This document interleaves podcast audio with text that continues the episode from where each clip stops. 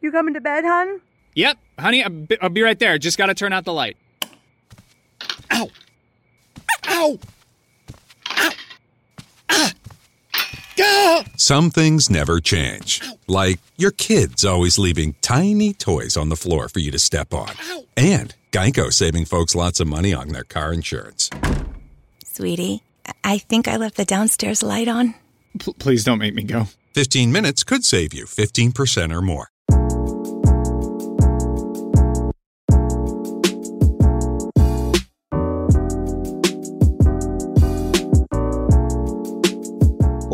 Estamos en una edición especial de Resaca Electoral aquí en Cerro La Izquierda. Eh, estamos en día domingo 21 de noviembre eh, para analizar lo que están siendo los resultados de las elecciones presidenciales y parlamentarias y de cores en, en Chile. Vamos a hacer en realidad unas rondas de, de análisis durante toda esta hora para, para, entender qué sucedió y cuáles son las proyecciones que, que de esto se derivan. Eh, incluso nos vamos a tirar alguna tesis si, si es que amerita. Yo por mi parte creo que ya es tiempo. Y, y nada, pues les presento a quien nos acompaña hoy día, Alejandro Baeza. Hola Jano, ¿cómo estás? Hola, eh, he estado mejor. Y Nelson Alarcón, ¿cómo está Nelson desde Quillón? No, Quillón. Quillón. Quillón, perdón, me confundo. Eh, Quillón, Coni, Coni, Coni, Coni, no Coni. Eh, no, mira, en realidad sorprendido en parte, eh, pero yo creo que hay harto va a conversar hoy día. Es un programa que va a estar bastante conversado, la gente le esperamos que ojalá pueda comentar a través de redes sociales. Y un programa interesante de análisis. Oye, ¿les parece que comencemos por la cuestión más básica, que es eh, el tema de la participación y varias cuestiones que, tienen que ver con eso. Hay una falsa sensación de, de, mucha participación en estas elecciones y que se está cayendo, porque al parecer, por las cifras que estamos viendo en el CERVEL ahora, ya con un 85 más de un 85% escrutado, eh, la participación no va a ser eh, por sobre el 50%, de hecho va a ser bajo el 50%. Eh, y cuestión que parecía no ser así viendo la televisión y los locales por esta falsa impresión que da el hecho de que se hacen colas enormes afuera de los locales por temas de aforo y adentro efectivamente no hay tanta presencia de personas. Eh, ¿Les dio esta misma impresión a ustedes que, que había mucha participación y que después no era tal?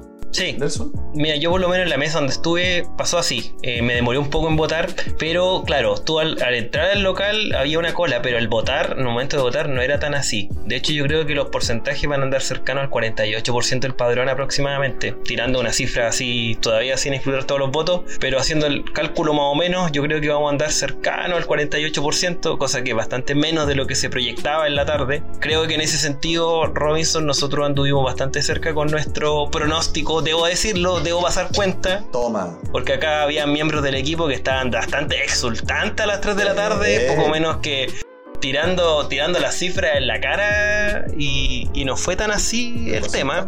Sí. Claro, cifras impactantes, algunos demasiado optimistas, 70%, 60% de participación. El cifras, eh, yo creo que el, el cifras, cifras yo creo, yo creo que ahí van a tener que dar la cara más adelante los programas que vienen un poco que den la cara y se hagan cargo de eso. Increíblemente hoy día no están acá. Solo eso voy a decir. Justamente, misteriosamente no están. Los tres que anduvimos, los tres que anduvimos más cerca están estamos aquí. Aquí estamos, aquí estamos, aquí dando cara, como corresponde. Debemos decir que Nelson y yo dijimos 50% y Jano dijiste 55%, ¿no? Sí. Oye, Jano, y otra cuestión que pasó, eh, que eh, ya de mayor gravedad, creo yo, tiene que ver con que al, hacia finales del día, a eso de las 6 de la tarde, en muchos locales, sobre todo urbanos, de Santiago particularmente y de otras ciudades, eh, hubo problemas porque mucha gente quedó sin votar. Uh -huh. Le cerraron los colegios y quedó sin votar, ¿no? Eh, ¿cómo, ¿cómo, ves tú eso? Bueno, aparte de que no, es, ilegal porque la ley indica que habiendo gente para esperar la votación debe, debe incorporársele, ¿no? Más bien hubo una especie de como de, aprovechamiento de un vacío, porque la ley lo que dice es que mientras haya gente dentro del recinto, no, se, no la pueden impedir de votar. Ahora, aquí es por tema de, de pandemia, la, la, gente esperaba fuera del recinto por un tema sanitario, entonces obviamente no iba a haber nadie adentro.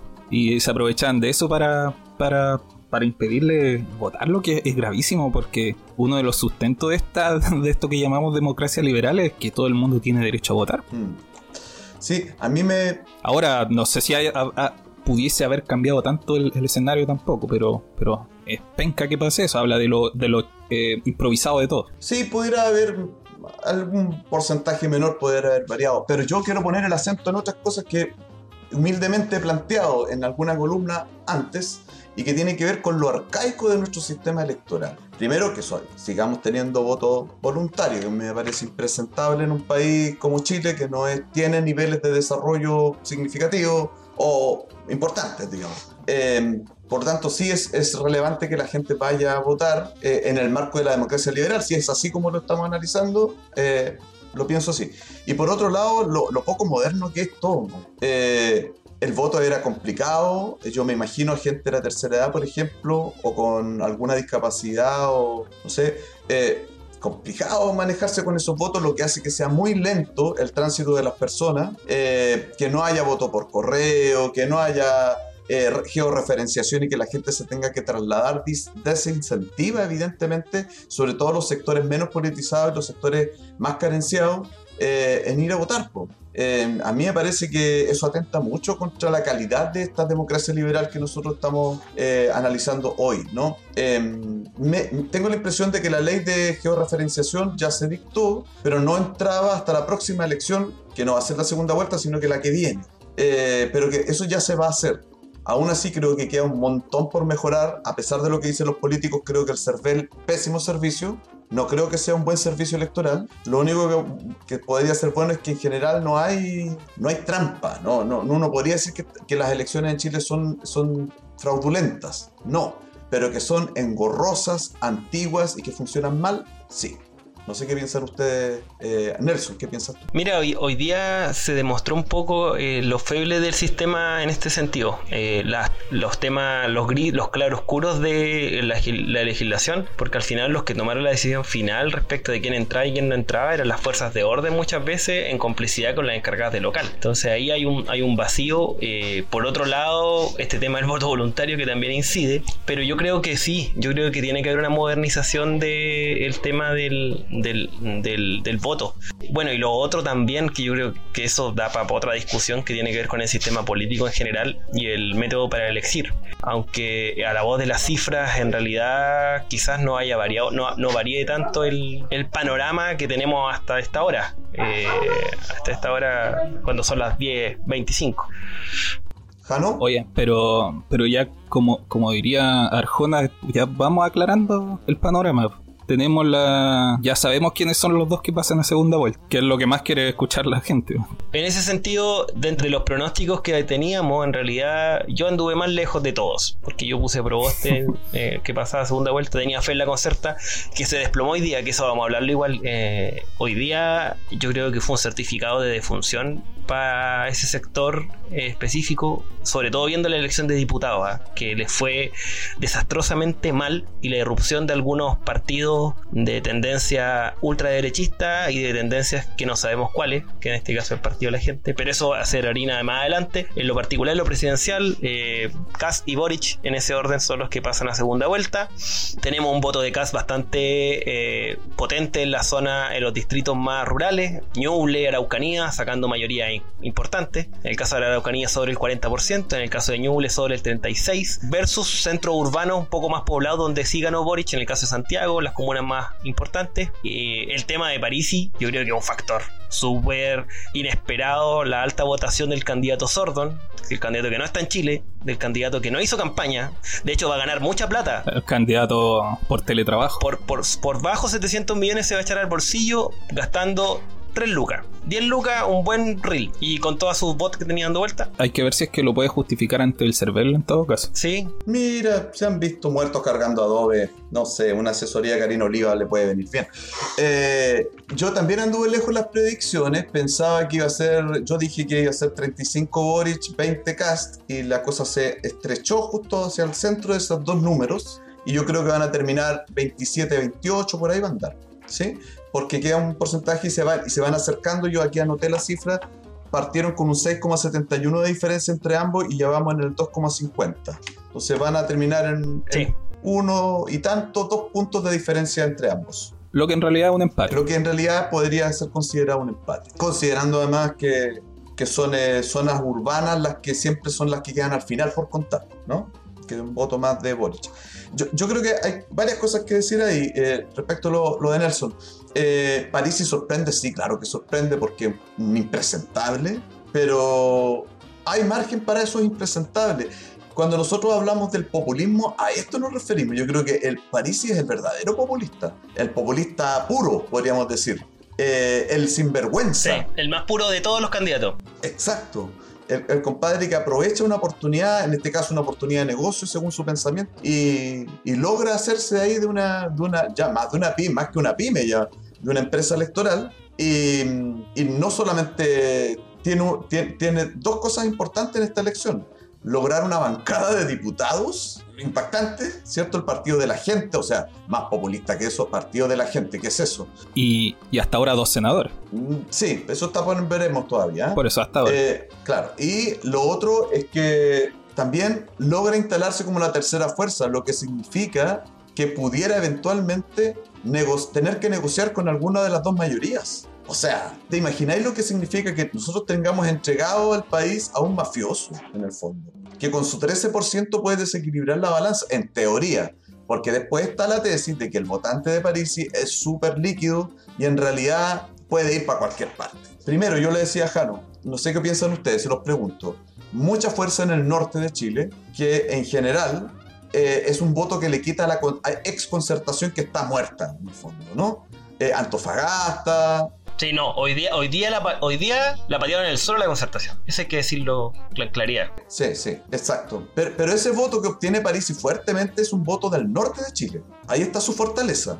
Antofagasta, Tarapacá, eh, Atacama, bueno, ahí porque estaba Proboste, pero... Y ese voto siempre fue concertacionista, siempre fue de, de ese grupo. Entonces yo creo que ahí hay una cuestión importante de donde dirigirse de la campaña de Boric en segunda vuelta para recapturar a ese electorado, sea o no por intermedio de París, y ojalá sin su intermedio. Eh, pero él tiene la sartén por el mango en, en muchas cosas y va a poder negociar tal vez un buen juicio, unas cautelares más suaves, o no sé qué, alguna cosa, ¿no? Un juicio de nondita, clases de ética, perdonazo, rebajar la pensión, no sé. Un perdonazo. Bueno, ahora con la plata que sacó igual podría pagar la pensión, ¿eh? tranquilamente.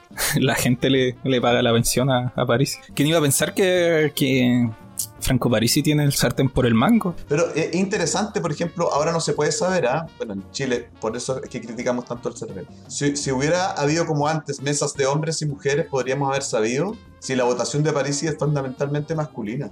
¿No serán 13% de papitos corazón los que votaron por Parisi?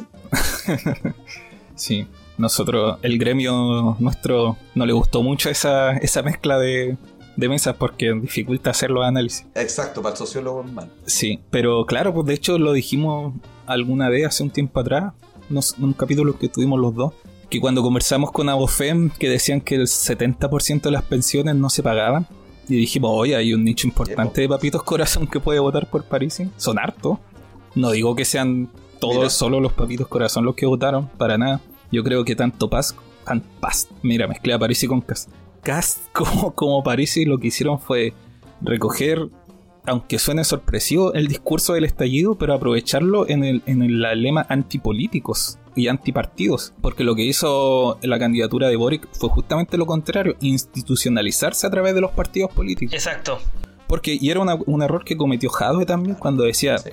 Mira, ese discurso antipartido no es tan así, porque no es anti nosotros, por ejemplo, que llevamos 30 años diciendo lo que se demandó en el estallido. Estaba equivocado, equivocado, sí lo incluía el Partido Comunista también. Es un rechazo a todo el sistema de partidos, Sí. y los únicos que pudieron captar eso fue Parisi y Cast, en mi opinión. Que lo entendieron de alguna manera. De hecho, yo tomo un poco, y esto lo hablamos el 2017, y de hecho aquí tengo que reconocer a Jano en ese sentido, porque Jano lo dijo con respecto a que He dicho la- tantas cosas que hasta la elección pasada era la última oportunidad del conglomerado de los 30 años, derecha y concertación, por reivindicarse entre comillas con el sistema político en general. Lo que vendría después, el año 2021 o en esta elección, iba a ser básicamente un tiro a la, un tiro a la moneda de quién capturara mejor forma las plataformas sociales. Hubo un estallido social entre medio que te demostró y te fundamentó ese punto y que te tiene ahora a Franco Parisi negociando posiblemente quién va a ser el próximo presidente de Chile y un CAS con la primera opción de serlo. Porque acá se, se confundieron, se fusionaron dos cosas importantes. Una, una crisis institucional evidente de los partidos políticos, de, los, de las Fuerzas Armadas, de la institucionalidad en general, unido a una crisis económica galopante, gentileza de la pésima gestión de la pandemia, que generó que emerjan estos populismos. Y estos, estos populismos antipartidos, antipolíticos, apolíticos, que en el fondo son fascistas. Que tenemos el ejemplo claro en José Antonio Cast y en este caso también en un antipolítico popular, como bien dice Robinson, con Franco Parisi. Más que fascistas, como lo hemos dicho otras veces, tanto Cast como Parisi también comparten su extremo como decirlo?, afinidad con el neoliberalismo. Son representantes máximos del, modelo que justamente era el que se rechazaba en las calles durante el estallido. Sí, pero Parisi no es en el tono tan ideológicamente de ultraderecha como Cast. Yo creo que Parisi toma las banderas neoliberales, las asume, es súper meritocrático en su discurso, que es una característica del neoliberalismo. Em, le habla muy bien a una cuestión que yo creo que cuando lo analicemos después, lo que vamos a hacer después, es el gran error de la izquierda en esta pasada, creo yo. Em, de alguna forma eh, entiende bien el gran conflicto que hay en el fondo en Chile, que, que tiene que ver con la desigualdad y la injusticia social. Eh, si, usted, si usted fija cuando Parisi hace sus discursos, eh, lo han escuchado alguna vez, yo no tanto, pero alguna vez me dediqué a escuchar, él está hablando justamente de eso, ¿sí? De cómo hacer a su manera, con su propuesta neoliberal y todo lo que tú quieras, que eh, la, la, vida de las personas, sobre todo la vida económica, sea más justa. y ese discurso yo creo que fue el que olvidó completamente la izquierda. Lo, lo, lo postergó, no sé si lo olvidó, pero lo postergó, lo dejó en segundo plano. Em, y yo creo que por ahí Parisi encontró también una buena beta de donde agarrarse. Lo trabajó bien, lo trabajó bien, creo yo. Jano, no te ves nada con ese de fondo, ¿quieres que te diga? Que estaba leyendo los comentarios por este Juan que dice hola, hola, Pirinolas, sí. Ali BDM que también dice hola, hola, y eh, Fabián Flores que dice cuando un vendedor de humo y un reaccionario son los grandes ganadores de la jornada, es un día triste para el país. Ya, pero tampoco hay que ponerse en esa, cabros. Mira, yo, yo por lo menos no tengo esa, esa visión. No, como de, o, como esa gente que empieza a culpabilizar. Acabo de ver una gente que dice, oh, pido perdón por ser de la región del Biobío. ¿Qué les pasa, man? Seguro que están. ¿Qué les pasa? No, pero de hecho yo no he visto, eh, no, no he empezado a ver los rodeos en Twitter. Estoy esperando. A mí me parece que ese tipo de actitud. ¿Por qué le echan la culpa siempre a la gente de los resultados de las cosas? Y de su incapacidad de leer, de leer socialmente y políticamente el país. De hecho, yo creo que ahí hay un, un, un masazo un masazo, en este caso a la candidatura de Boric, en la lectura política que hicieron. Yo creo que lo que eh, compartimos en la tarde, que ojalá hayan tenido la ocasión de escuchar, que fue un audio de podcast de Cerro a la Izquierda, donde hablábamos un poco de que el discurso de Boric era demasiado condescendiente con la gente de Ñuñoa y parte de Santiago, y que hoy día se demostró, eh, Boric no ganó en regiones, Boric perdió en gran parte de las regiones de este país, salvo la, la región de Magallanes y la metropolitana, en el resto de las regiones Boric anduvo bajísimo. Aquí, ¿ah? Magallanes, pero por poquito. Por los pelos. Por los pelos. Así, por poquito también. Es que eso es bien interesante porque una elección anterior de hace menos de un año, en que eligieron un gobernador del Frente Amplio en Valparaíso, alcaldías por varios lugares de Santiago, Valparaíso y otras más en Chile, y al poco tiempo no son capaces de capitalizar todo eso, es porque en realidad hay algo que falla en ese proyecto. ¿ah? Hay algo que no le está hablando bien. Yo quiero decir, por ejemplo, eh, que yo vivo en el sur de Chile y me muevo bastante por la región donde vivo, por los campos, por los pueblos pequeños. Eh, ahí no llegan esos discursos y a nadie le interesan ese tipo de discursos. En esos lugares, efectivamente, hay precariedad, hay pobreza, hay un trabajo de mierda, eh, hay una situación bastante injusta desde el punto de vista económico que puede aparecerles como un discurso hoy de nuevo, como que, que noventero, que ochentero. Pero es que así vive mucha gente en Chile, loco. Mucha gente vive todavía en la precariedad, en la escasez, en la dificultad económica. Y no podéis solapar esa cuestión por poner de relieve, otras cuestiones que puedan aparecer como más identitarias o como si estuvieran viviendo, no sé, o haciendo una elección para, para Europa, hablando como de las nuevas tecnologías y del no sé qué, del no sé cuánto. Ya está bien, no digo que no haya que hacerlo, también son preocupaciones. Pero evidentemente en el fondo de este país, en el podríamos decir el Chile profundo, no me gusta mucho la imagen, pero bueno, usémosla, hay cuestiones que no están resueltas, cuestiones tan básicas como gente que no llega a fin de mes, que no tiene cómo comer bien, que no tiene cómo sustentar la salud, la educación de su familia, de, en fin, que no tiene conectividad, que no tiene servicios, y, y se olvidaron completamente. Entonces, cuando hablen después de por qué la gente, con esto termino, por qué la gente en el Biobío, en Ñuble, en la Araucanía, en los lagos, en los ríos, eh, no vota por su excelente y, hermoso proyecto que parece tan obvio que hay que apoyarlo, es porque no les hace sentido. No le echen la culpa a la gente. Le estáis hablando en otro idioma.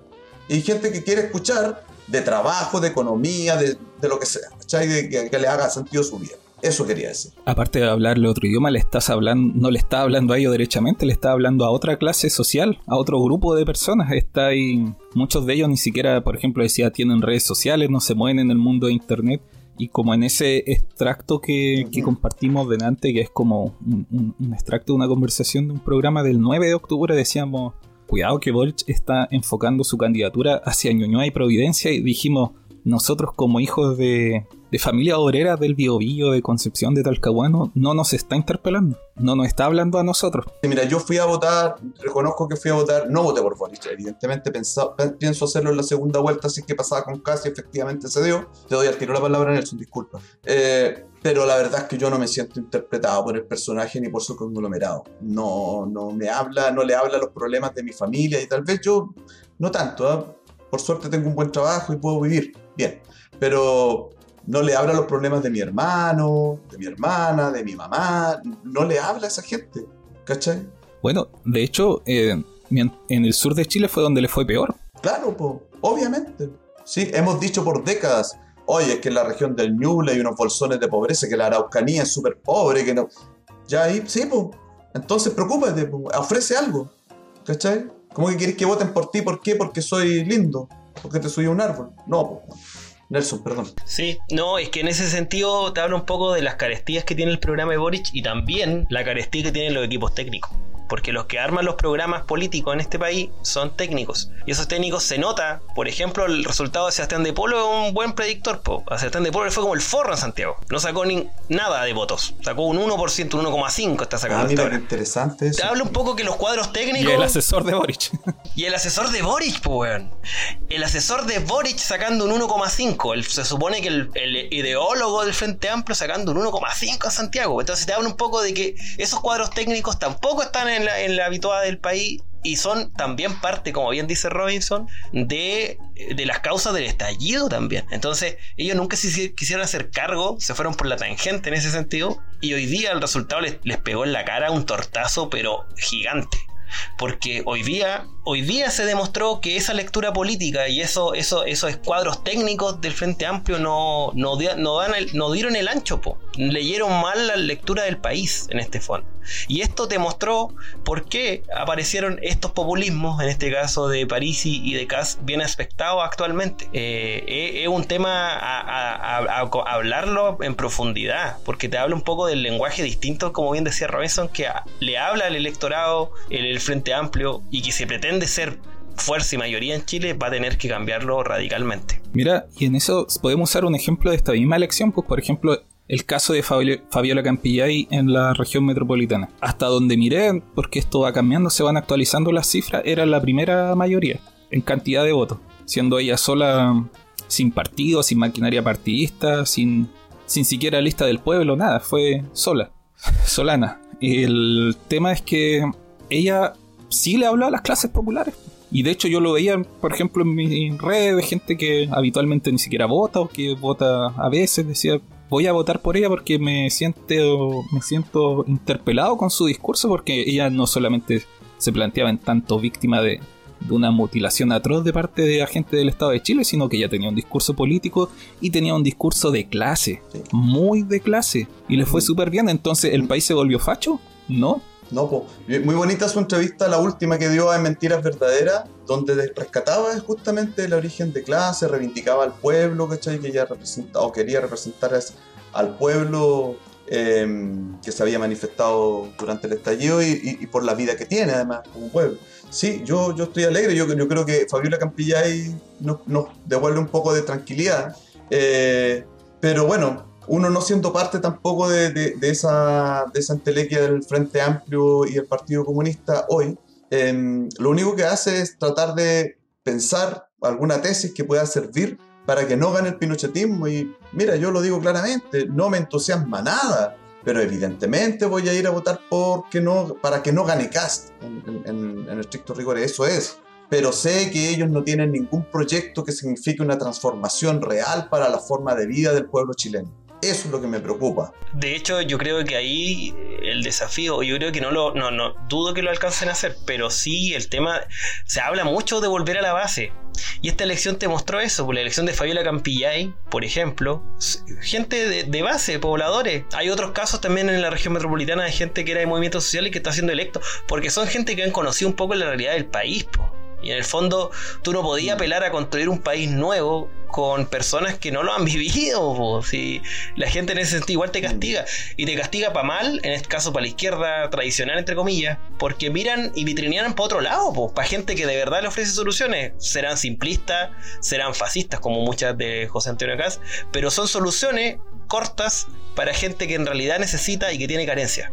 O al contrario, le está, o sea, le está ofreciendo algo concreto. Exacto. A veces cosas ter- algunas de esas cosas concretas son terribles, Ujú. pero le está ofreciendo algo. Sí, pero yo igual insisto que eso es, siendo cierto lo que ustedes dicen, eh, igual convence a una franja de personas, digamos, no menor, no despreciable por supuesto, pero es solo una franja. Si participó el 48, 49, ya pongámosle 50% del padrón, hay un 50% de gente que pasa por el lado, por las más distintas razones. Pero dentro de esas más distintas razones te aseguro que hay un porcentaje importante de gente que vive en campamento, que tiene trabajo precario, que no le da ni una gana de levantarse un día domingo a hacer esto y que pasa olímpicamente del tema, que ya descreyó completamente de que esto pudiera significar alguna, algún alivio en su vida o un camino de, de redención o lo que sea. Eh, y eso es súper preocupante porque llevamos décadas en esa situación, décadas, ¿sí? Entonces, por ahí a mí un poco me, da- me da pena por eso, ¿cachai? O sea,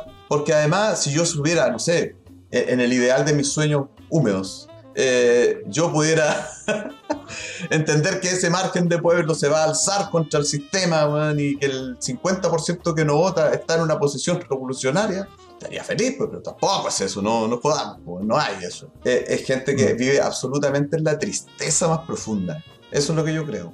Y ojo que, que tanto los partidos del Frente Amplio como el PC se encargaron, no solo ellos obviamente, no le estoy echando la culpa a ellos, pero en buena parte también pusieron su grano de arena para que esta elección fuera así al no eh, aprobar o, o- o bajarse del camión de la idea de, que esta elección legislativa también incluyera paridad, escaños reservados y, y listas de independientes. Le quitaron mucha fuerza y mucho interés de participar en esta elección porque fue igual a todas las anteriores.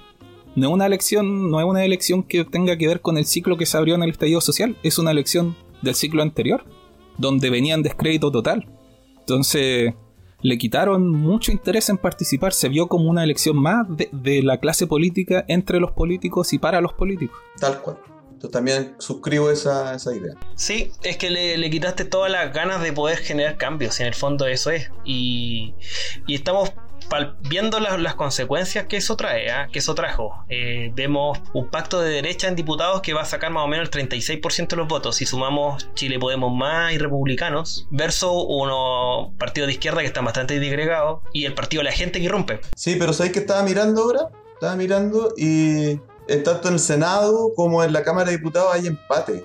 Hay empate. Eh, va a quedar neutra la cosa. Eh, no, la derecha no logró mayoría ni en el Senado ni en la Cámara de Diputados. Incluyendo al Partido de la Gente y a los republicanos. Incluyendo todo eso, no logra el 50%. Pero como venía de derrota tras derrota a la derecha, esta no derrota puede ser una victoria perdiendo. Bueno, eh, exact- exactamente, pero, eh, pero es, eh, no es una victoria tampoco. Es que no, no nos pasemos para el otro lado, ¿cachai? No es una victoria.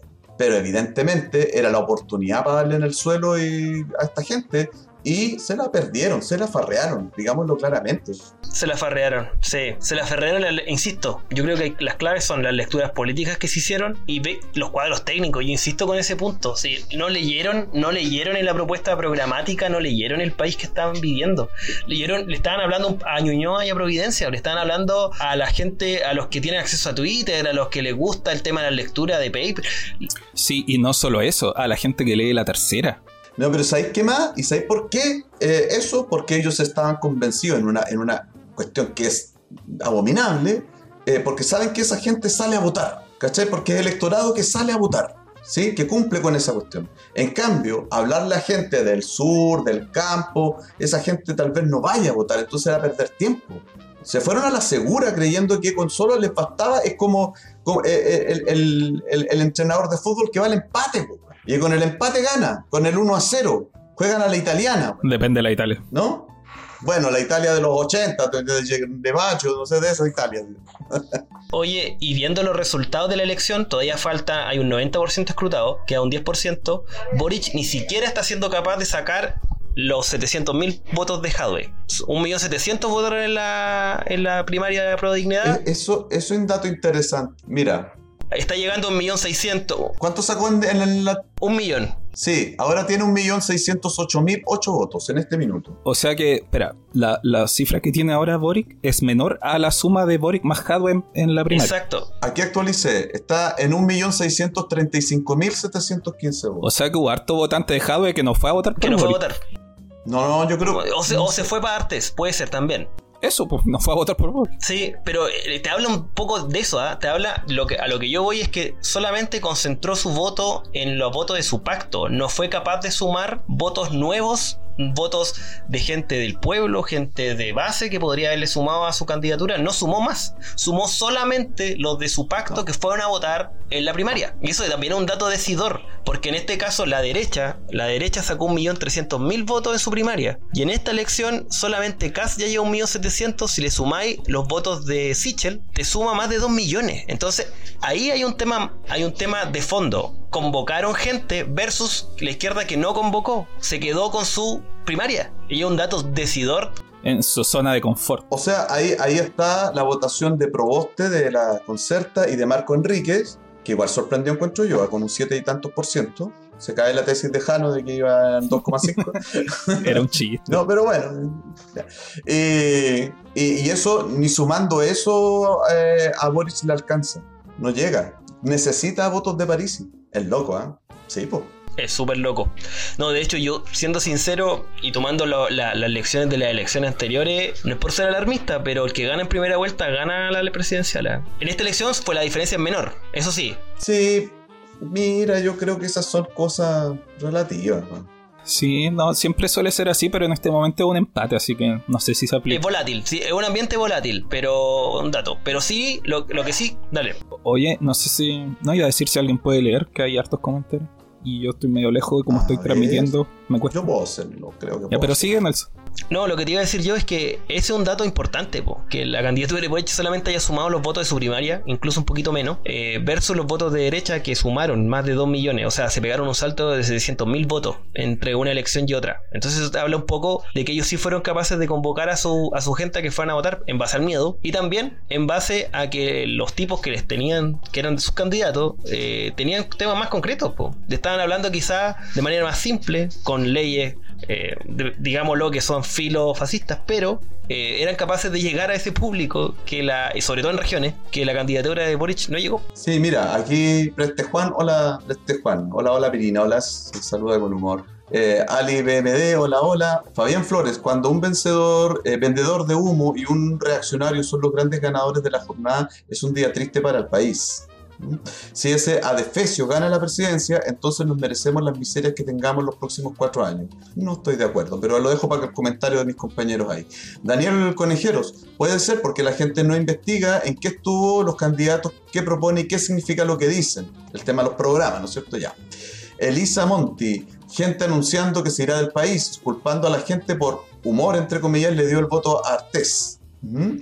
Eh, y, y aclara, el, el Boris Dance, me refiero a la gráfica y al discurso que se desprende de ella, no convoca y de eso no se hacen cargo. Sí, es lo que estábamos diciendo. Y un tal Julio Rocha dice, porcentaje de participación en segunda vuelta, quiere ser derrotado nuevamente eh, eh, en una nueva loto. Quiere perder siempre. Que empiece él, ¿no? Claro. Que se tire un dato, po, que se tire, que se tire él el cifras. Que empiece él, po, que parta él. No le bastó con perder hoy día, quiere perder de nuevo.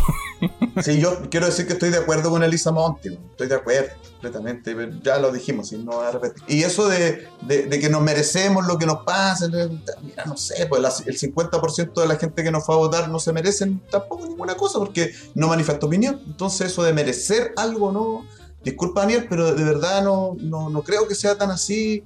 Creo que esos discursos son como esto de, ah, no ganamos porque ustedes votaron por Artés o no fueron a votar. Es- esos son excusas, siempre las han sido. No, ustedes no convencen, o sea, no ustedes, no, hablo por ti, Daniel. El Frente Amplio, el Partido Comunista, esa lista o ese proyecto no está convenciendo a una gran parte del país que si estuviera convencida se movilizaría por votar. Es simple. Sí, y ya, ¿cachai? Que para la primaria me pasaba que mis contactos PC en redes sociales andaban paqueando y sintiéndose gobierno. Y ahora para esta, mi contacto frente amplio en redes sociales también andaban paqueando y sintiéndose gobierno. Así que dura caída para ellos. No, el, el, hoci- el- el hocicazo al suelo que se, han, que se han pegado hoy día y la, y la reflexión que van a tener que hacer dura hoy y les queda un mes, ¿ah? tienen un mes para hacer para remontar este cuento. Es un tema importante que van a tener que hacer, una pega, una pega bastante de movilizar, porque hasta ahora no lo han hecho. Insisto, 1.700.000 votos va a sacar Boric. Pero, pero sabéis que yo creo que es más profundo porque ya, evidentemente tienen que movilizar, sacar a todos sus cuadros, a todos lados, sobre todo en los lugares donde les es más complicado. Eh, pero es más profundo porque yo creo que tiene que ver con una cuestión de su proyecto, de, de- de cuestiones que ellos, por ejemplo, no son y que no entienden. Ellos no son de clases populares, o muy pocos lo son. En eso yo creo que el Partido Comunista, al revés de lo que dicen todos, debiera tener más protagonismo. Porque ellos, o una parte del Partido Comunista, sí tiene más calle y sí es más de pueblo, y sí entiende más ese mundo, o debería. Entonces, yo creo que ahí también no sé si alcanza en tan poco tiempo. A propósito de calle, el saludo a Preste Juan que está viendo esto. de- antes de las elecciones, semana antes decía, Cast tiene más calle que Boric. Y eso que ninguno de los dos tiene mucho, pero Boric tiene menos. La, la calle se la dieron eh, los cuatro años que hizo campaña eh, Cast y se lo ha dado también el, el entender un poco ciertas cosas, ciertos clivajes básicos. Yo creo que ahí está la clave. Eh, Menos calle que Venecia, como dice el claro. Oye, y pero ¿sabéis qué? Yo creo que es complicado la situación. Igual es, no es no es grave que, que Cast tenga tantas opciones, es muy grave. No, no, no me parece algo baladí para nada. O sea, claro, primero que está el tema del Por supuesto que es grave. Mm. po. Sa- ¿Sabe- ¿Sabes lo que me pasa a mí también? Que si yo sumo la votación de, de Cast y, y Sí. Sichel, me da cerca de un 40%. Eso es más que la derecha tradicionalmente en Chile. Yo creo que en, en Sichel evidentemente puede haber un voto de C importante. Sí, puede haberlo. Eh, y que la derecha se ha volcado al pinochetismo, se entrega a su origen, podríamos decirlo. El 28% de este país es pinochetista. Y hay que reconocerlo. Lo primero que tenemos que empezar a entender es que hay un 28% de la gente, bueno, de la gente que va a votar, ¿cierto? Que es pinochetista. Es decir, si lo llevamos a, sería un 14%, ¿no? Pero bueno, que es un grupo que existe, loco, que estaban ocultos, callados, lo que tú quieras, que hoy día encontraron un megáfono Sí. que se llama Y Cast. encontraron un nicho donde refugiarse también. Y están ahí. Y entre medio además eh, encontraron algo que fue incluyendo a otros sectores conservadores a su rollo, que eran sectores tradicionalmente de pueblo, como parte importante o una parte del mundo evangélico, conservador, ¿cierto? No todos los evangélicos, quiero decir también, ¿ah? pero una parte del mundo evangélico, así como no todos los católicos también, pero una parte de esos mundos que fue construyendo un proyecto entre, entre todos ellos, entre el pinochetismo rancio milico, entre el neoliberalismo también más férreo, entre esos mundos conservadores hacia las libertades, al mundo de las libertades, ¿no? Entonces, ahí, claro, un 28%, poco encuentro que sacó si lo veo en esa perspectiva. Sí, Eh, es, es peligroso, retomo lo que decía, porque si tomamos... Pero ¿sabéis qué, Jano? Más peligroso me parecería, y, esto será una cuestión a estudiar después por los expertos, sociólogos y cientistas, eh, si la gente que está votando por Cast es gente que nunca fue a votar antes y es nuevo electorado, de sobre todo sectores populares rurales, o si es gente que siempre fue de derecha y que antes votaba por un tipo como Piñera y que ahora se enquistó en la ultraderecha, Eh, pero que es gente que siempre ha votado de derecha. Entonces, eso me gustaría saber a mí. ¿Quién es esa gente? Porque estoy leyendo acá, doy la última cifra, eh, es 1.787.000 personas. Caleta gente. Sí, pero no es. El padrón son 15 millones en Chile. No es el pueblo de Chile. Entonces, si alguien se atreve a decir, este pueblo, este país se merece que le pase de todo por cómo votan por un nazi, ojo, no son ni 2 millones de 15. Ojo, eh, no se pasen tampoco. Y no basureen con el pueblo así tan fácil. Si el pueblo no va a votar por sus proyectos, el problema es de ustedes, no de la gente que no se convence. Vuelvo a repetir esa cuestión porque me enoja de verdad. Sí, el basureo medio in- intelectualoide o superioridad moral. Exacto, de clase media, exacto. El roteo, Sí. exactamente. El facho pobre, el facho Pero pobrismo. a lo, lo que quería decir yo del peligro, que quiero terminar la idea, es que, por ejemplo, si vemos el, lo, que ha pas- lo que pasó en un país vecino como Brasil, con Bolsonaro, que es un personaje que podemos, como en diría un país brasileño. Nelson, ayúdame, Murci. Eh, Murci Rojas, efecti- efe- Murci Rojas, él fue. Cuando ganó Bolsonaro, muchos de estos loquitos de extrema derecha o neonazis se envalentonaron y empezaron a agredir físicamente a personas de las disidencias sexuales. Y, en- y cuando pasó lo mismo con Trump en Estados Unidos, muchos de estos loquitos del Ku Klux Klan o de la agrupación que sea también empezaron a, a atacar inmigrantes Sí. eh, y minorías en marcha. Me acuerdo un, un- una- un auto que, que embistió una marcha, no me acuerdo en qué ciudad, de los a pocos días a los pocos días que había ganado Trump. Entonces, eso a mí de verdad que me, me, me causa miedo. Que esto, envalentonar a estos grupos. Pero la, la cuestión aquí es lo siguiente. ¿Qué se hace en estas circunstancias? Eh, este comando de Boris, Frente Amplio, Pro Dignidad, todo lo demás, va a empezar en una lógica de buscar el voto de centro y moderar el lenguaje, como para que la gente de bien los vote, o va a ir a conquistar a ese ele- electorado que es de clases populares y que se siente motivado por CAS, por, por, por- iluminado por ese tipo de discurso fácil, ¿ya? Eh, y lo va a ir a disputar, ¿cachai? Ese- esa es la gran cuestión. Y yo creo que en eso eh, está eh, realmente el cementerio de ese proyecto progresista. ¿Y qué creen ustedes que va a pasar? ¿Gana? ¿Quién gana? Complicado, yo sé que es complicado, pero Mira, yo siendo sincero, si Boris se va mucho al centro, eh, va a haber gente que es de izquierda que no va a ir a votar nomás, o que no se va a movilizar tanto por ir. Aunque estas elecciones así puede ser que, que se genere un cambio, pero está complicado. De hecho, yo, si fuera de, del Pacto a Pro Dignidad, eh, yo leería bastante acuciosamente estas cifras, no cobraría los sueldos millonarios que han cobrado algunos y revisaría bastante bien. Y ojalá eh, con la cabeza bastante fría respecto de qué vamos a hacer en este mes para convocar a esa gente. Eh, lo que dice Robinson no deja de ser. eh, acá la elección está muy eh, volátil, pero la tienen, la vienen, la están, la que remar. Yo, eh, yo tengo esa teoría. Yo esta, esto, si bien está empatado, los que tienen más que remarla es el, pacto de apro dignidad, más que Cast, porque la gente de derecha vota disciplinada. Así, eso es un hecho de la causa. Son los que son. mi pregunta es la siguiente. El día de mañana, o la semana que viene, esta semana, perdón, vamos a escuchar de, de Dignidad una propuesta clara, concreta, específica. No le pido cifras, pero, ¿para qué?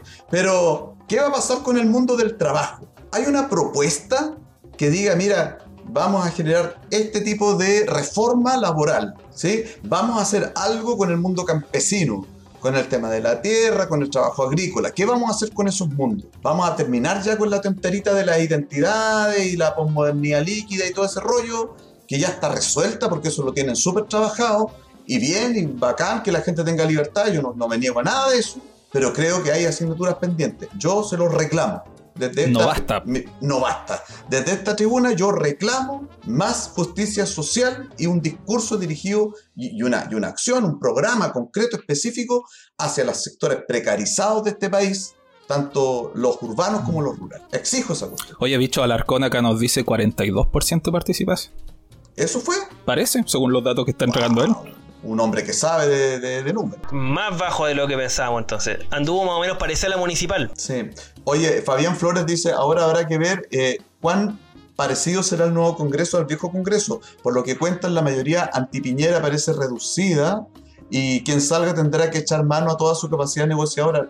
Fabián parece que quedó bastante igual, pero bueno, todavía falta por saber eso. Y Elisa Monte dice, y medios independientes haciendo eco del programa de CAS, visibilizando los gremios como el de médicos, dándole ribetes democráticos a su programa, todo en pos de un pluralismo que finalmente lo levanta. Hay muchas responsabilidades también ahí. Totalmente de acuerdo, Elisa.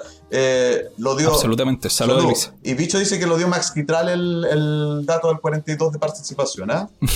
si lo dice él, debe ser verdad. Y hashtag se lo dijimos. Lo del barniz democrático, darle barniz democrático a un fascista. Pero mira, imagínate que el, el Washington Post, el Washington Post, un diario estadounidense, criticando a los medios chilenos porque no se atrevían a llamarlos fascistas cuando lo eran. Pinochetista, que es lo que tenían que decir. Pero un diario estadounidense que no digamos que es de izquierda ni nada, diciéndole. No, pero la prensa norteamericana es bastante democrática, podríamos decirlo, en términos generales. Sí, pero haciéndole un, llamado de atención de cómo los medios trataban con guante blanco y no se atrevían a llamarlo a por su nombre, me refiero a su ideología, no por su nombre literal. Sí, pues entonces los medios de comunicación tienen una responsabilidad gigante y vamos a ver cómo se van a comportar esto, este mes que queda. Se los dijimos, lo dijimos hace por lo menos unas dos o tres semanas atrás, el hecho de darle barniz democrático al pinochetismo. Esta, acá hay un, hay un punto, po. Ahora, ahora uno esperaría justamente eh, de personas como los gremios que se mencionaban acá por parte de hoy, se me olvidó quién lo dijo, eh, lo mencionó Fabián Flores, creo no. Eh, ¿O sí? ¿Alguien lo dijo? Disculpen. Elisa Monte. Elisa parece. Sí. Eh, ya, pues si creen tanto en el proyecto progresista y se, han levantado gracias a esos temas, eh, salgan a hacer activa campaña por, por Boris. O no, también no, porque no tenemos que ser neutrales ahora, vamos a salir con eso. Eh, no, yo esa gente siempre he sospechado de ella, nunca le he comprado Pero, No sé, para ir cerrando ideas, es muy grave que, que gane Cast lamentablemente hay que, hay que hacer lo imposible para que eso no, no suceda. Sí, es grave. Mira, yo simplemente voy a decir lo siguiente y espero que no me maten mis amigos anarquistas, revolucionarios y todo, pero tenemos todavía presos de la revuelta. Tenemos gente que está con trauma ocular y que está siendo súper maltratada por el sistema de salud. Eh, tenemos una serie de situaciones que son complejas. Solamente por eso no podemos darnos el lujito de cuatro años de facho en, el gobierno. Eh, yo lo pienso así, en términos súper prácticos, en serio. No quiero, como lo decía el Jano, que se envalentonan y salgan a matar homosexuales o prostitutas o lo que sea que se les ocurra por su estúpida cabeza. O migrantes, exacto. Entonces, solo por ese hecho, yo creo que hay que parar hay que parar la mano. Yo creo que es importante que hagamos este ejercicio. Yo no voy a hacer campaña por Boris, pero voy a llamar activamente al voto antifascista, por llamarlo así. Mm, no pro, sino en contra de caso. Yo creo que sí hay que hacerlo. Yo llamo, de hecho, al tiro a toda la gente que está escuchando esto, tanto en vivo como en el podcast y las repeticiones y en las distintas radios que no hemos, no hemos saludado. Eh, Son gente peligrosa. Que, que, hay que votar por Boris porque es muy peligroso que gane Cast. Así es. Solamente no tengo problema en decirlo. Es peligroso, es peligroso para el país que el fascismo triunfe acá y se enseñore. Es, grave. Yo creo que hay que hacer un llamado ahí a eso. O sea, eh, como bien dice Robinson, tenemos presos políticos de la revuelta que se imaginan con Piñera y ya la están pasando mal. Imagínense con un gobierno de casa. Tenemos una convención constitucional que ha estado a los tumbos, que el gobierno ha tratado de, legitimar. Imagínate con un gobierno de casa. O sea, si ustedes quieren soluciones de aquí a los, en el mediano plazo a la crisis política, económica y social, si usted, usted la la quieren profundizar, eh, si ustedes quieren que la convención pueda avanzar en algo y no tengamos una crisis en dos años más, a tener atención. Eh, yo creo que ese es el llamado. Eh, yo creo que si ya los problemas estamos mal ahora, imagínense con un gobierno de cast, vamos a estar el doblemente peor. Es el... Sí, pero ese es un tema que nos faltó, ¿ah? el tema de la convención y también cómo ha dado la cacha bastante. Sí, mira, no puedo dejar de leer los comentarios porque es importante que interactuemos con la gente que nos está viendo. Eh, cuando el fascismo le ofrece soluciones a los mismos que ha explotado por 40 años y el electorado chileno se lo cree, algo está mal en el electorado, haga lo que haga la izquierda. El weón que está diciendo que Kass le ha dado un megáfono al pinochetismo olvida que el pinochetismo siempre, el weón soy yo, siempre ha tenido megáfonos. Olvida que desde octubre con el estallido social son los no pinochetistas los que lograron tener un megáfono. Más que eso diría. Fabián Flores, reconozco que quedé bajoneado con el resultado y que se me pasó la mano con mi juicio de elección de las elecciones, pero la pregunta que queda, ¿qué hacer? Claro, sí, Fabián, tenéis razón. ¿Qué, qué hacemos? Eh, yo, yo creo que al contrario del amigo aquí que está comentando, eh, a ver, el pinochetismo salió del closet, eso no podemos dejar de obviarlo. No que siempre la, derecha siempre ha tenido, medios de comunicación, si eso lo sabemos, pero ahora están desatados con, con Cast. Eso es, innegable, es innegable. ¿Qué político de derecha se había atrevido a decir lo que ha dicho Cast respecto a la violación de los derechos humanos en dictadura? Nadie. Se hacían los locos, por último, como que, ay, no sé, está lloviendo, parece pero nadie se atrevió a tanto como ir a visitar a Miguel Kasnov. Nadie se atrevió tanto. Entonces, sí, yo creo que están más desatados. Y lo que dice Fabián, ¿qué hacer? Bueno, por de pronto no nos quedará otra que votar por Boric, para, por lo que estábamos diciendo recién. Y después, evidentemente, llamar a la reflexión profunda a los sectores de izquierda a que revisen sus programas, sus proyectos políticos, profundamente, profundamente. Eso, eso diría yo. Sí, no sé cuánto rato llevamos en verdad. Si ya estamos en el tiempo, ¿qué? Como una hora ya. A ver, te digo el No, casi una hora, 57 minutos. Bien, estamos justos. Ya, pues. no, no bajonearse, cabros. Si estaba, sabíamos que esto podía pasar, estaba dentro de las posibilidades. Tampoco, digamos, es que Cas ganó en primera vuelta y tiene el 50%. No, eh, preocuparse de la participación, yo creo que es muy importante que más de la mitad de las personas en este país con derecho a voto no quieran saber nada de, esta cuestión. Independiente de, lo cuestionable que sea la democracia liberal, más allá de eso. Porque no es solo eso, es que no descreen de toda la política, de todo, electoral o no electoral. Y eso es grave, nos deconstruye, no, nos destruye como sociedad, como colectivo humano. Eso. Pero no es para bajonearse, hay que seguir nomás. Ah. Seguimos. No, no, no, no, quise decir eso. que, ¿Cómo, vamos a cerrar así? Claro, hay que, por favor, ayúdenme. Sáquenme de aquí. Sáquenme de aquí. Sí, pues, pero. Ah, iba a leer comentarios, ¿no? Sí, pero es que mira, esto de que, que, que, el pinochetismo es el pan de cada día, el responsable de toda violencia, sí sabemos. Pero ahora es evidente, pues antes lo hacían a través de, de, mecanismos de dispositivos más, más eh, finos, pues ahora, por dispositivos más finos, ahora no es así. Eh, ahora es carepalo. Eh, bicho, Alarcón, haciendo misa en la Plaza Italia, que acepten las culpas los hueones buenos para tomar.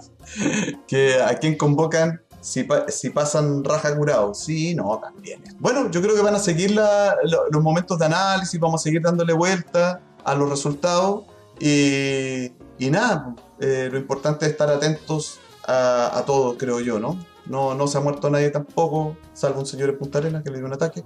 Eh, pero, a ver, todavía estamos a tiempo de, parar esto, creo yo, muchachos. ¿Quién dijo que todo está perdido? Claro, no, sí. No, eh, es lo que yo creo que, mira, ¿sabes qué pasó una cuestión? Y con esto sí que termino. Se vieron esas colas enormes en los locales de votación, de hartas mujeres, hartos cabros jóvenes, y todo el mundo pensó que se venía aquí una cosa así como lo de Boric y además eso, esos resultados de Australia, de Nueva Zelanda, que son absolutamente cero representativos y, todo el mundo empezó a pasarse películas que Boric estaba arrasando. Eh, no sé, quedé con esa impresión de mucha gente y, no fue así, pero era eso, una, un espejismo. Esta es nuestra realidad, trabajemos sobre eso.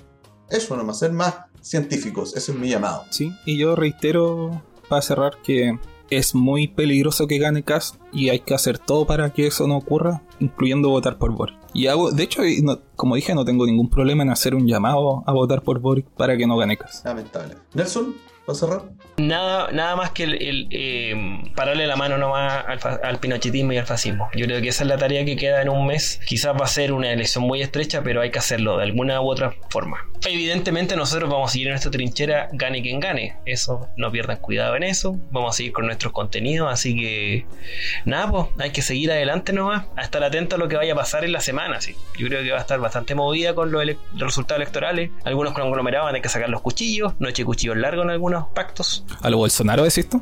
O sea, por lo, mira, por lo menos yo viendo los resultados que he visto en diputados, eh, nuevo pacto social claramente tiene que hacer un proceso de reorganización interna ahí, o el sálvese quien pueda. Multiplíquense por cero hasta desaparecer. Basta ya. bueno. O eso es lo otro. Esto ha sido la edición especial de Cerro a la Izquierda para estas elecciones. Eh, vamos a seguir haciendo análisis. Todavía nos van a quedar un par de semanas de campaña para la segunda vuelta y vamos a ver qué pasa, porque esto es pronóstico reservado. Eso, muchachos. Nos vemos en una próxima edición. ¿Les parece? Sí, el sábado. El sábado. Chao, que estén muy bien. Nos vemos. Chao, chao.